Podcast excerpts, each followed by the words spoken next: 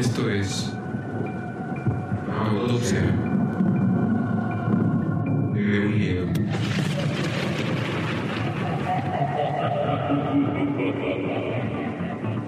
El podcast en donde se hablará de aquello a lo que más le tememos. Prepárate. Historias, leyendas, sucesos insólitos. Aquí se hablará de todo. Sean ustedes bienvenidos.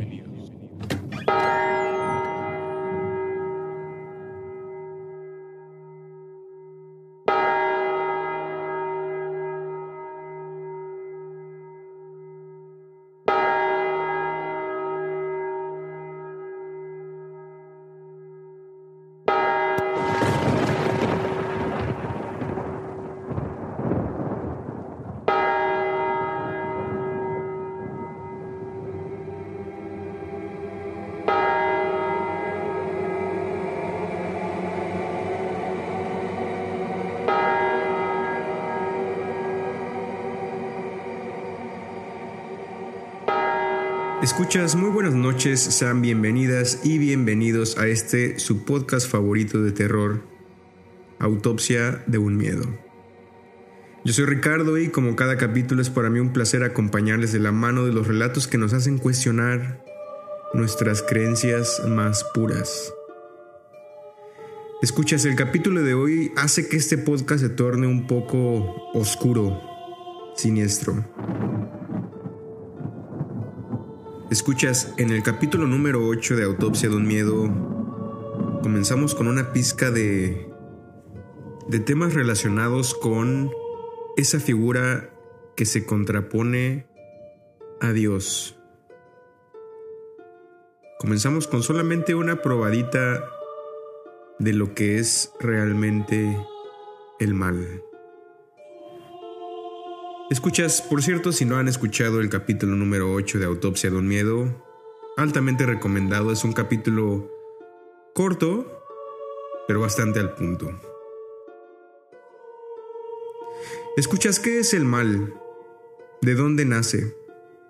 Según la tradición cristiana y el autor Manuel Jesús Palma Roldán, en su obra La estirpe de Fausto, el mal nace de la propia ausencia de Dios Dios es omnipotente, omnipresente, sin embargo, es en esos momentos de su ausencia o en los que su presencia no parece ser tan evidente que en efecto nace el mal. Uno de los temas que más se ha tratado a lo largo de la historia y que incluso llega hasta nuestros días y que quizás esté más presente de lo que realmente pensamos es el del pacto satánico. Rumores corren sobre celebridades cuya fama y riqueza proviene nada más y nada menos que de un pacto diabólico. Músicos como Jimi Hendrix y Snoop Dogg, por ejemplo. Pero ¿y realmente desde cuándo comenzó a hablarse sobre hacer un contrato con la contraparte de Dios? Escuchas, es el momento de ir por una tacita de café, té o su bebida favorita. Aquí no se juzga. Pónganse cómodos, apaguen las luces, audífonos a los oídos, relájense y vamos a comenzar.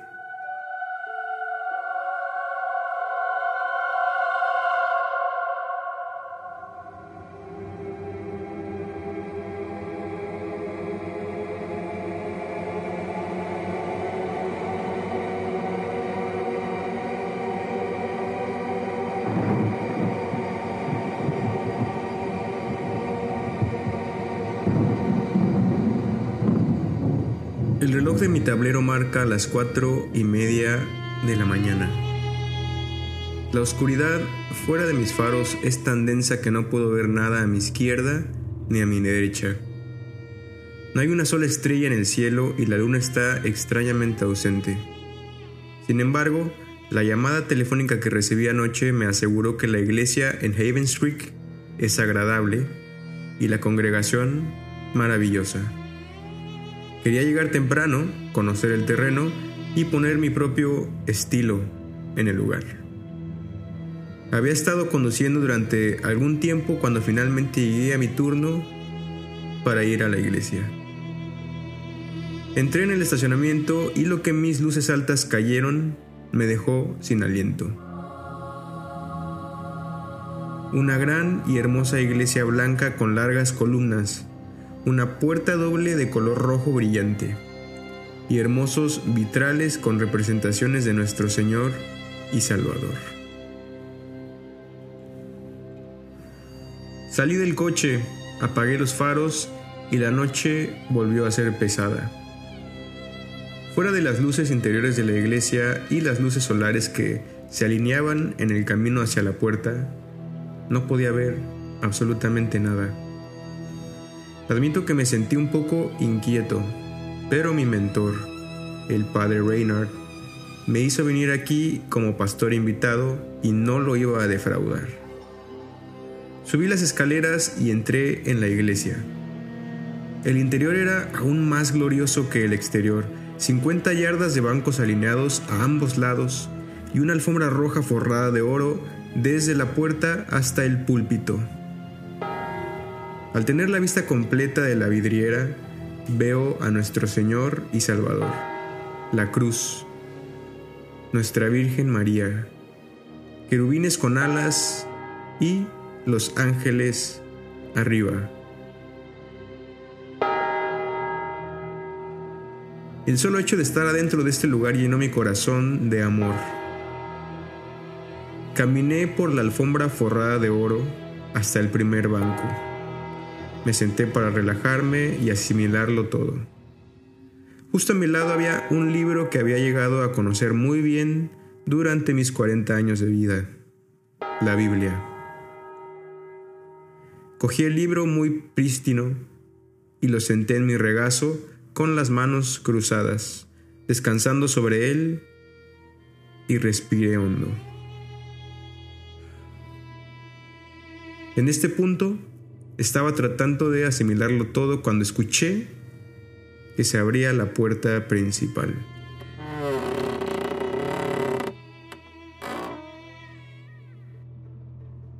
Los pies de la persona sonaban con fuerza en el suelo con cada paso, lo cual era extraño ya que el camino hacia arriba estaba alfombrado densamente.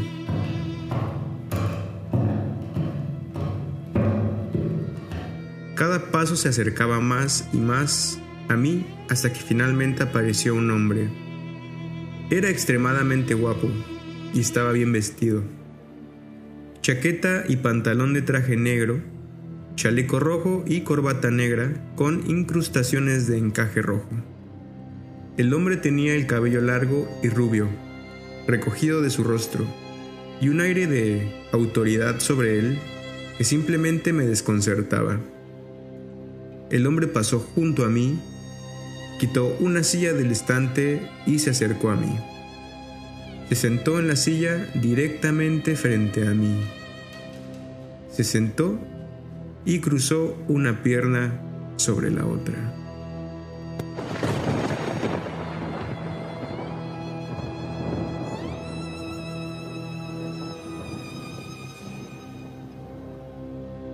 Ambos nos miramos en silencio por un corto tiempo y justo cuando estaba a punto de hablar, dijo, Perdóname, Padre, porque he pecado. Su voz salió como la miel, dulce pero siniestra. Le devolví la mirada. No es así como solemos hacer las cosas en la iglesia, pensé, pero soy un invitado en esta casa, así que no presionaré. ¿Cuál es tu nombre, hijo mío? Le pregunté al hombre sentado frente a mí. Inclinó la cabeza hacia un lado y sonrió. Puedes llamarme Sam, Padre. Me tendió la palabra para que yo supiera que era una pregunta. Ah, le respondí. Salazar, Padre Marcelo Salazar. Dio una leve sonrisa y sus brillantes ojos azules brillaron vibrantemente. Es un placer conocerlo, Padre Salazar. Como dije antes, mi nombre es Sam y sería muy apreciado si pudiera ayudarme. He pecado y temo terminar en el infierno. Negué con la cabeza suavemente. Oh, hijo mío, no te preocupes. Nuestro Padre es un Dios perdonador. Por favor, cuéntame tus penas para que pueda absolverte de tus pecados. Sam se acomodó en su asiento, luego desvió las piernas y las cruzó hacia el otro lado. Bebo en exceso y luego juzgo a los demás en la iglesia cuando admiten que hacen lo mismo. Asentí. Bueno, hijo mío, dije.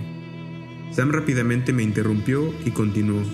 Cuando me casé, haría que mi esposa se quedara con su madre cuando ella estaba en su periodo. Lo miré mientras trataba de asegurarle que la Biblia habla de que es un tiempo de impureza. Sam rápidamente me interrumpió de nuevo.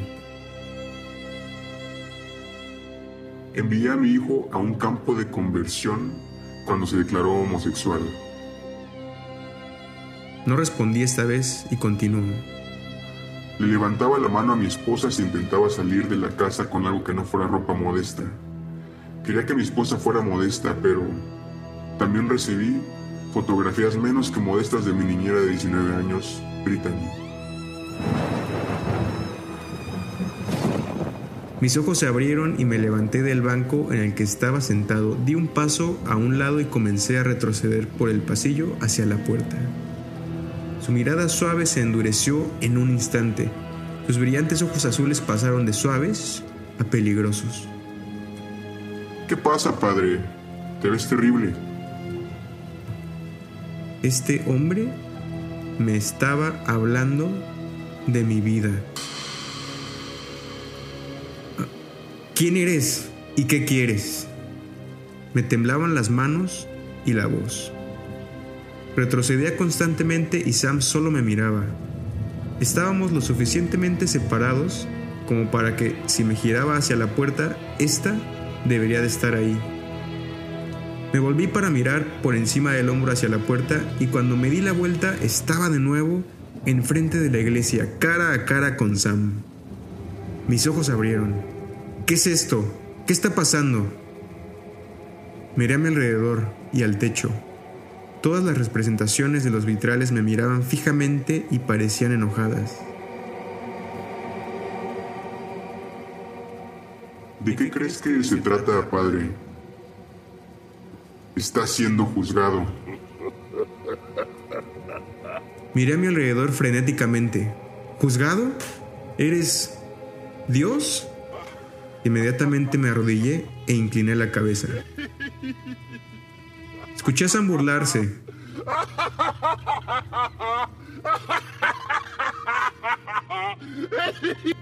Dios.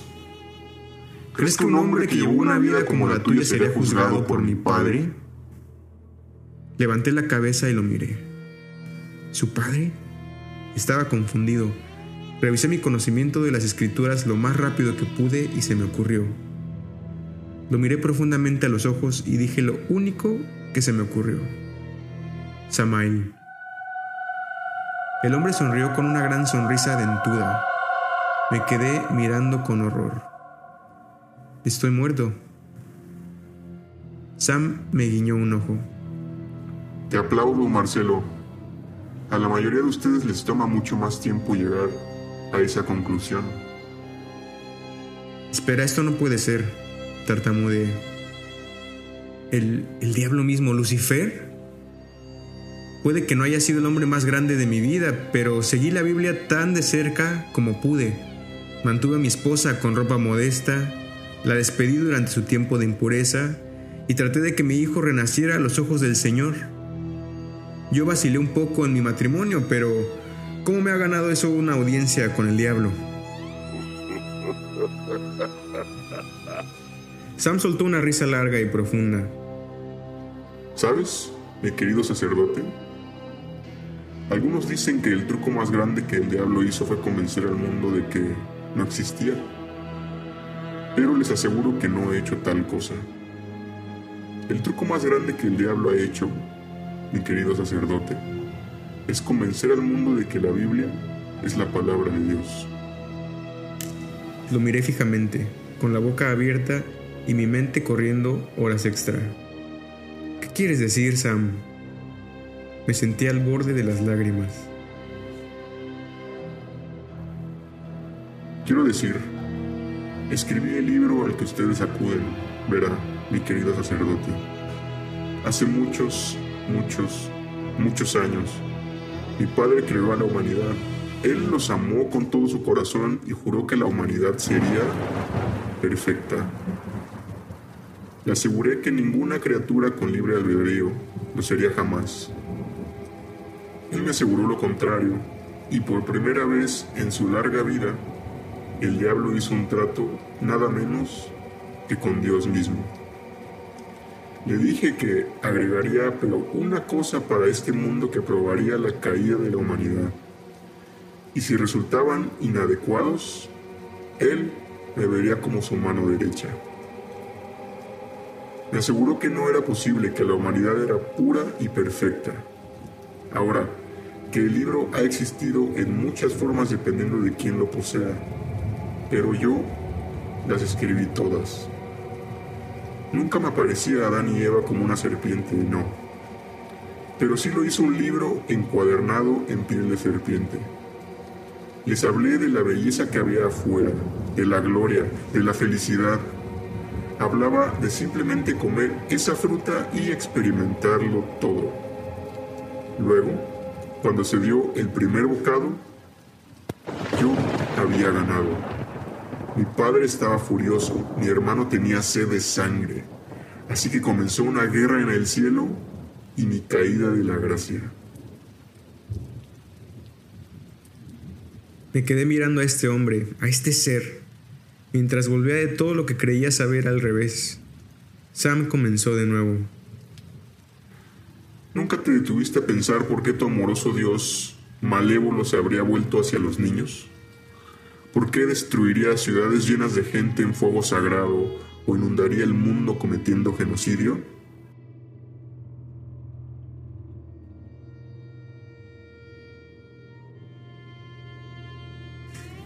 Porque, dije, la ira de Dios es terrible, pero su amor es infinito. Fue por el bien mayor para que la humanidad pudiera renacer. Sam habló.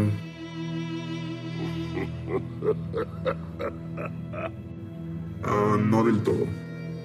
Solo un poco de humo y espejos en extremo para poner el miedo a Dios en la humanidad, ¿sabes? Sam echó la cabeza hacia atrás y volvió a reír. Ustedes usan este libro para enmascarar su intolerancia y odio, sin saber que un día su alma eterna aterrizará aquí, en mi puerta. Desde el nacimiento inicial de la humanidad no he persuadido a una sola alma para que haga nada. No he tenido que hacer tal cosa. Todo eso, de que el diablo me obligó a hacerlo, es pura mierda. Las cosas que escribí hicieron que fuera normal que la gente escuchara voces sobre el asesinato de sus hijos.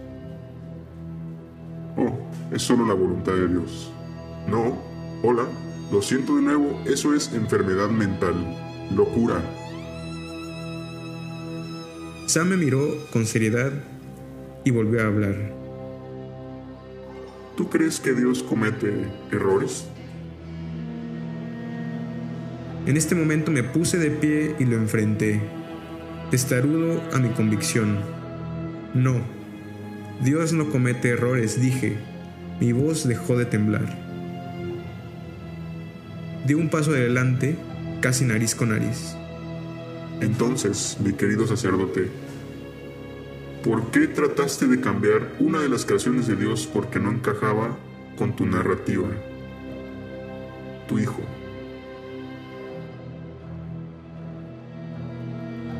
Di un paso atrás involuntariamente mientras él continuaba. Escribí ese libro con la idea en mente de que la hipocresía surgiría el libro está cargado de suficiente verdad y amor para desviar a los estúpidos. Mi padre ama toda la vida, todas las cosas sin importar el color o el género. Esa parte de lapidar a los que yacen con el mismo sexo fui yo. Hipócritas se alinean en mi puerta como corderos al matadero.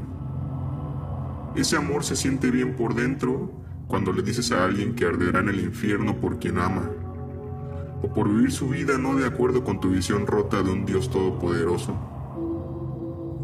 No es amor en absoluto, sino la aceptación de su alma sobre su naturaleza verdaderamente malvada. Apreté la vibra contra mi pecho y simplemente negué con la cabeza. No, eres el padre de la mentira, nada de esto es cierto. Sam sonrió de nuevo. ¿Es eso lo que crees, mi querido sacerdote? Si es así, por favor eche un vistazo al libro que tanto ha codiciado toda su vida. Saqué la Biblia de mi pecho y la miré. Una cubierta de piel de serpiente con un ángel de seis alas blasonado en la cubierta. Sam pareció mirar fijamente a mi alma. Este, mi querido sacerdote, es el libro que Eva tenía en sus manos cuando decidió tomar ese primer bocado. Libro en un idioma que nunca antes había visto. Sam me miró con curiosidad y giró la cabeza hacia un lado. Mis disculpas. No puedes leer enoquiano. Hizo un gesto con la mano y el libro brilló al rojo vivo. Lo dejé caer inmediatamente y di otro paso atrás. No podía entender esto. Si lo que estaba diciendo era cierto, toda mi vida había sido una mentira. pero espera, espera. Entonces, ¿qué pasa antes del nacimiento de Jesucristo, antes del cristianismo? Muy fácil, sacerdote, encontrarás mi obra en los jeroglíficos, en los pasillos de la antigua Roma, incluso hasta en el diario de Julio César. Yo ya había escuchado suficiente, no podía soportar más. Lágrimas caían abiertamente por mis mejillas. Ahora, para mis preguntas, mi querido sacerdote, ¿Cómo se siente saber que le he robado todo de ser terrenal, solo para que su alma permanezca en el infierno por la eternidad? No pude responderle, ni siquiera podía formar oraciones claras en mi cabeza. Dime, sacerdote, ¿cómo se siente saber que la esposa que tanto detestabas tomó a tu hijo, denunció tus malos caminos y ambos prosperarán por la eternidad en el reino de mi Padre. Sentí su mano tocar mi hombro y me quemó como nada que haya sentido antes. Grité en agonía.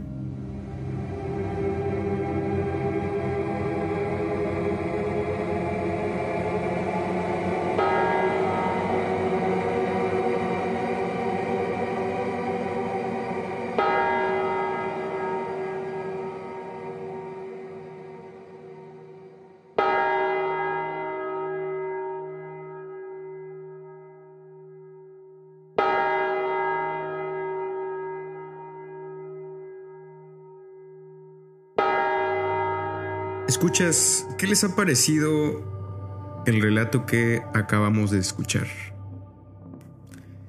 Sinceramente la primera vez que lo leí, porque lo leí varias veces, no pude evitar realmente cuestionarme y algunas de las cosas que se mencionan realmente me hacen sentido.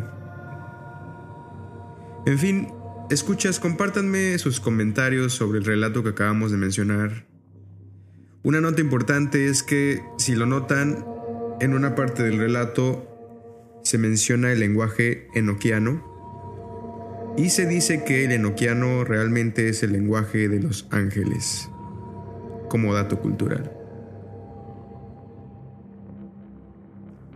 Y escucha simplemente como nota, el link a la historia van a poderlo encontrar en el Instagram del podcast, por si es de su interés checar el dato. El autor de la historia es un usuario de Reddit llamado Keep It Real Ish y es un relato que fue publicado hace más o menos ocho meses.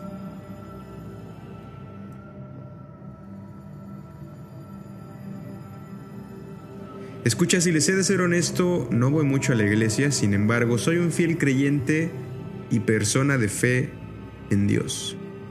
Pero ¿qué hay de la creencia en la contraparte, en el diablo. Escuchas, para poder entender lo que es un pacto con el diablo, primero demos un paso atrás para ver de dónde viene este concepto, esta práctica. En mi caso quizás sea el caso de algunos de ustedes. Las películas y leyendas urbanas fueron la fuente que me iluminó y me hizo saber de la existencia de tal cosa, pero créanme, hay mucho más al respecto. El diablo existe en religiones monoteístas como el judaísmo, el cristianismo y el islamismo. El monoteísmo llega de primera instancia a Europa de la mano del imperio romano, en los albores de la Edad Media. Para este punto en la historia el concepto, porque en realidad lo catalogaría como un concepto del diablo, comienza a formarse concretamente, sin embargo es un concepto nutrido por diferentes vertientes, diferentes culturas y los dioses que éstos adoraban. El diablo es una amalgama de dioses antiguos, dioses paganos de diferentes culturas, algunos tomados desde la Grecia antigua y que fueron transformándose en la era del Imperio Romano, y más aún en la cristianización del Imperio Romano.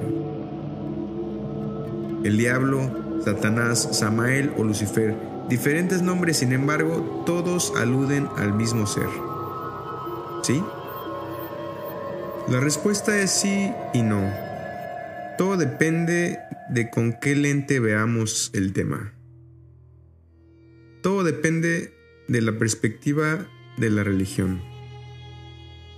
Escuchas, en la tradición judeocristiana, previo a la expulsión del paraíso, el diablo era conocido como Lucifer, que realmente significa el portador de luz. Para el cristianismo realmente las figuras de Satanás, que en hebreo significa adversario, y la de Lucifer realmente son lo mismo. Sin embargo, para la religión judía, los seres son diferentes. Ambos siendo adversarios de Dios, sí. Satanás es presentado como un tentador, capaz de alterar la conducta del ser humano. El diablo del Génesis busca entregar el conocimiento a Adán y Eva que hasta su aparición viven felices en los jardines del Edén. Con esto, hay historias parecidas con las que es posible encontrar una conexión. En la mitología griega escuchas existe la historia de Prometeo, quien fue desterrado de la tierra de los dioses por tratar de llevar la luz a los seres humanos. Pero ¿qué hay detrás? Prometeo fue castigado por Zeus, a quien engaña y deja en ridículo. Como consecuencia, Zeus le quita el fuego a la humanidad. Sin embargo, Prometeo en ese momento se pone del lado de los hombres, devolviéndoles el tan preciado elemento. Por esto Prometeo es conocido también como el portador de la luz. Escuchas, Prometeo y el diablo de la región cristiana parecieran tener una similitud importante, ambos siendo desterrados por cuestionar, retar al Ser Supremo para luego tratar de dar a la humanidad iluminación, conocimiento que sin sus acciones estaría restringido por el Ser Supremo. Habiendo dicho lo anterior, cabe resaltar una diferencia enorme. A Prometeo realmente se le ve como a un defensor de la humanidad, siendo sus acciones encabezadas por motivos benevolentes. Sin embargo, el diablo siempre ha sido vilipendiado, despreciado, atacado y siempre referenciado con el mal. Esto no es todo, escuchas. Los romanos, según Heródoto, adoraron al dios Pan. Después de que éste se les apareciera antes de una importante batalla contra los persas y asegurara que saldrían victoriosos. Durante la batalla el ejército persa sufrió de un ataque de pánico por parte de sus enemigos. Y aquí escuchas como nota cultural, la propia palabra pánico tiene de hecho su raíz en este supuesto suceso histórico, ya que parece que fue el propio Pan quien causó ese miedo incontrolable en los persas.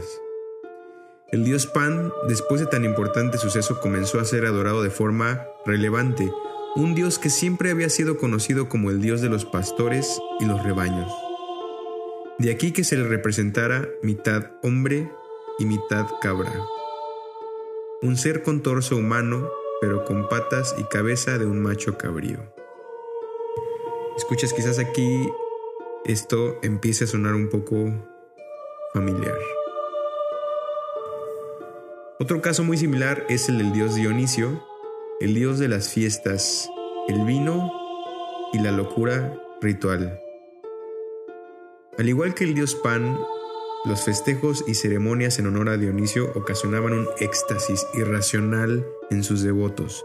Y no solo esto, sino que la representación de ambos era similar, mitad humano y mitad macho cabrío. Muchos de los dioses antiguos, y no solo griegos, que pasaron a ser asignados por los romanos, sino también dioses nórdicos y demás, aún seguían vigentes en el punto de la historia en el que el cristianismo comenzó a expandirse por el imperio romano. La tradición primigenia de dicha religión decidió asimilarlos con la idea de demonios o con el propio diablo en sí. Deidades que realmente tenían que ver en cierto sentido con la naturaleza salvaje del ser humano acabaron convirtiéndose en la figura del diablo cristiano.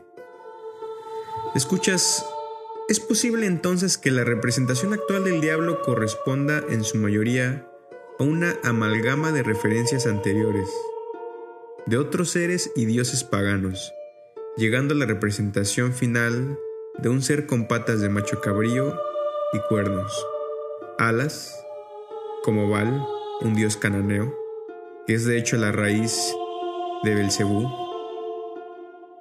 y siendo una criatura de color rojo, como el infierno.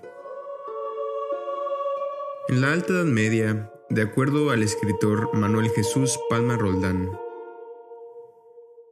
la misión de los cristianos fue la de convertir a los restos de los cultos paganos que aún perduraban en Europa en cultos al diablo satanizándolos. El dogmatismo cristiano que fue oficial en todo el imperio romano desde el año 380 quería acabar por completo con cualquier culto pagano que aún perviviese. Fue a través de toda esta fusión de religiones y culturas que la figura del diablo se finalizó en la de un ser usurpador, mentiroso y lleno de maldad pura, básicamente la parte opuesta de Dios, quien representa la bondad y el amor infinito. Escuchas todo lo que se ha comentado anteriormente es fundamental. La religión cristiana es elemental para poder entender el concepto de lo que es un pacto con el diablo. Escuchas de acuerdo con la Internet. Un pacto con el diablo es también conocido como un pacto Platicaremos de esto un poquito más adelante. Es nada más y nada menos que un intercambio, en el que la persona ofrece su alma a cambio de un favor diabólico muy poderoso. Conseguir la eterna juventud, riqueza, amor, poder, etc. Quizás una de las primeras historias que hacen referencia al pacto con el diablo es la de Teófilo de Arana también conocido como Teófilo el Penitente.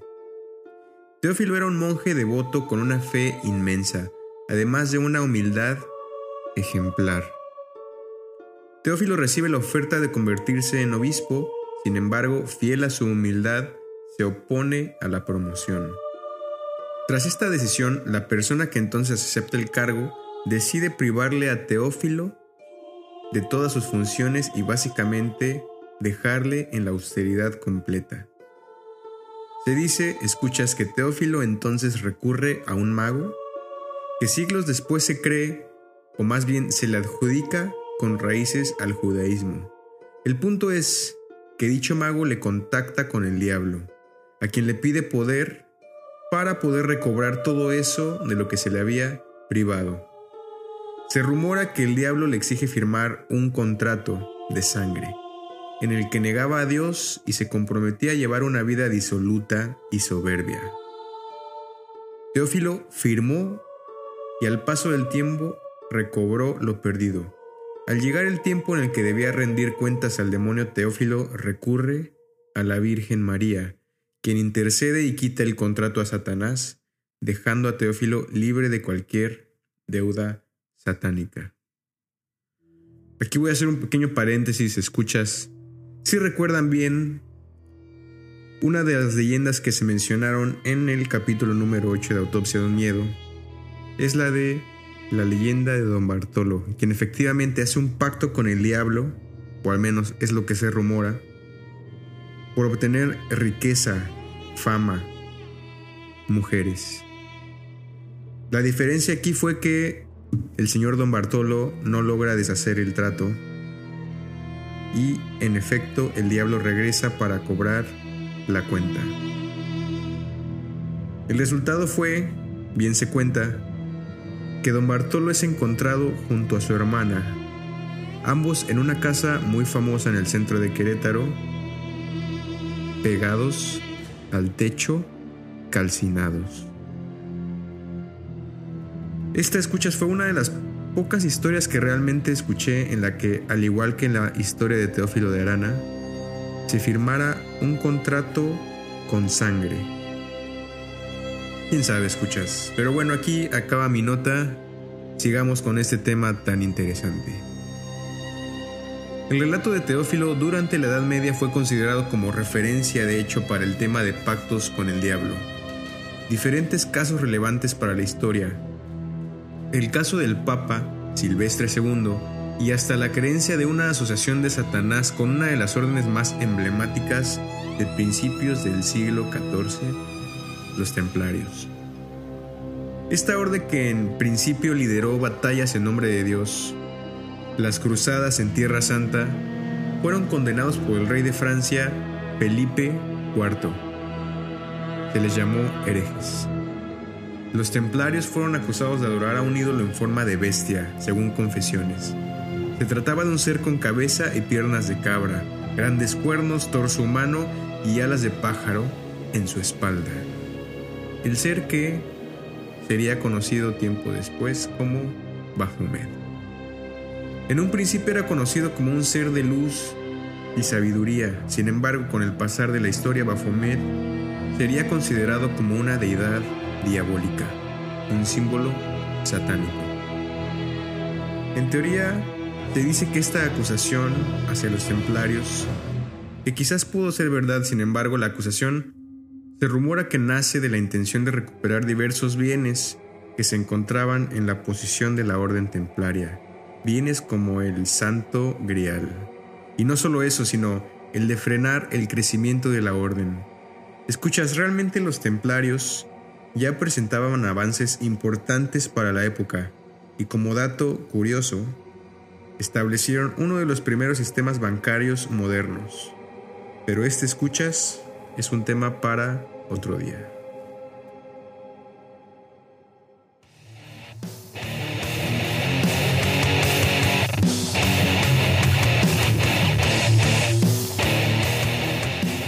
Escuchas, la conversación está muy buena, un capítulo que estoy disfrutando enormemente y es que hay muchísima información al respecto.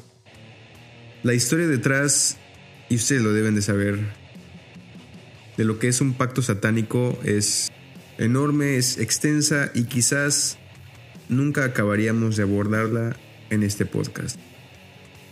Pero al menos lo que sí podemos hacer es dar una pequeña probada. Nuestros comentarios al respecto y por qué no entretenernos y asustarnos un ratito más. Escuchas, este capítulo se va a desglosar quizás en varias partes. Y es que escuchas, sigo investigando y preparando contenido de calidad para ustedes porque este podcast se hace con ustedes y para ustedes. Escuchas, sigan escuchando Autopsia de un Miedo y prepárense para el capítulo 10 del podcast en el que seguiremos platicando de este tema tan extenso. Estén pendientes, pues en los siguientes capítulos se anunciará la forma en la que pueden ganarse un pequeño regalito celebrando el capítulo número 10 de Autopsia de un Miedo. Muchísimas gracias. Y escuchas, si a ustedes les encanta el mundo geek, el mundo de los videojuegos, y más que nada Call of Duty Warzone, les recomiendo muchísimo el canal en Twitch de Non-Zero Ghost 15. Y también lo pueden encontrar en Instagram, sí señor. Dense una vuelta por ahí, denle like. Va comenzando, pero el contenido es de calidad. Me dan sus comments. Escuchas investigar, preparar y simplemente platicar con ustedes sobre temas de terror, suspenso y más. Es un placer para mí. Dense una vuelta por el Instagram del podcast, por ahí continuaremos la charla. Y es que, ¿escuchas? Siempre nos viene bien un sustito. Por esta noche esto es todo, escuchas, esto fue el capítulo número 9 de Autopsia de un Miedo.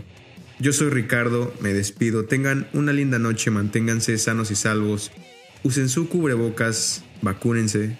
Sigan escuchando historias de terror. Nos escuchamos pronto.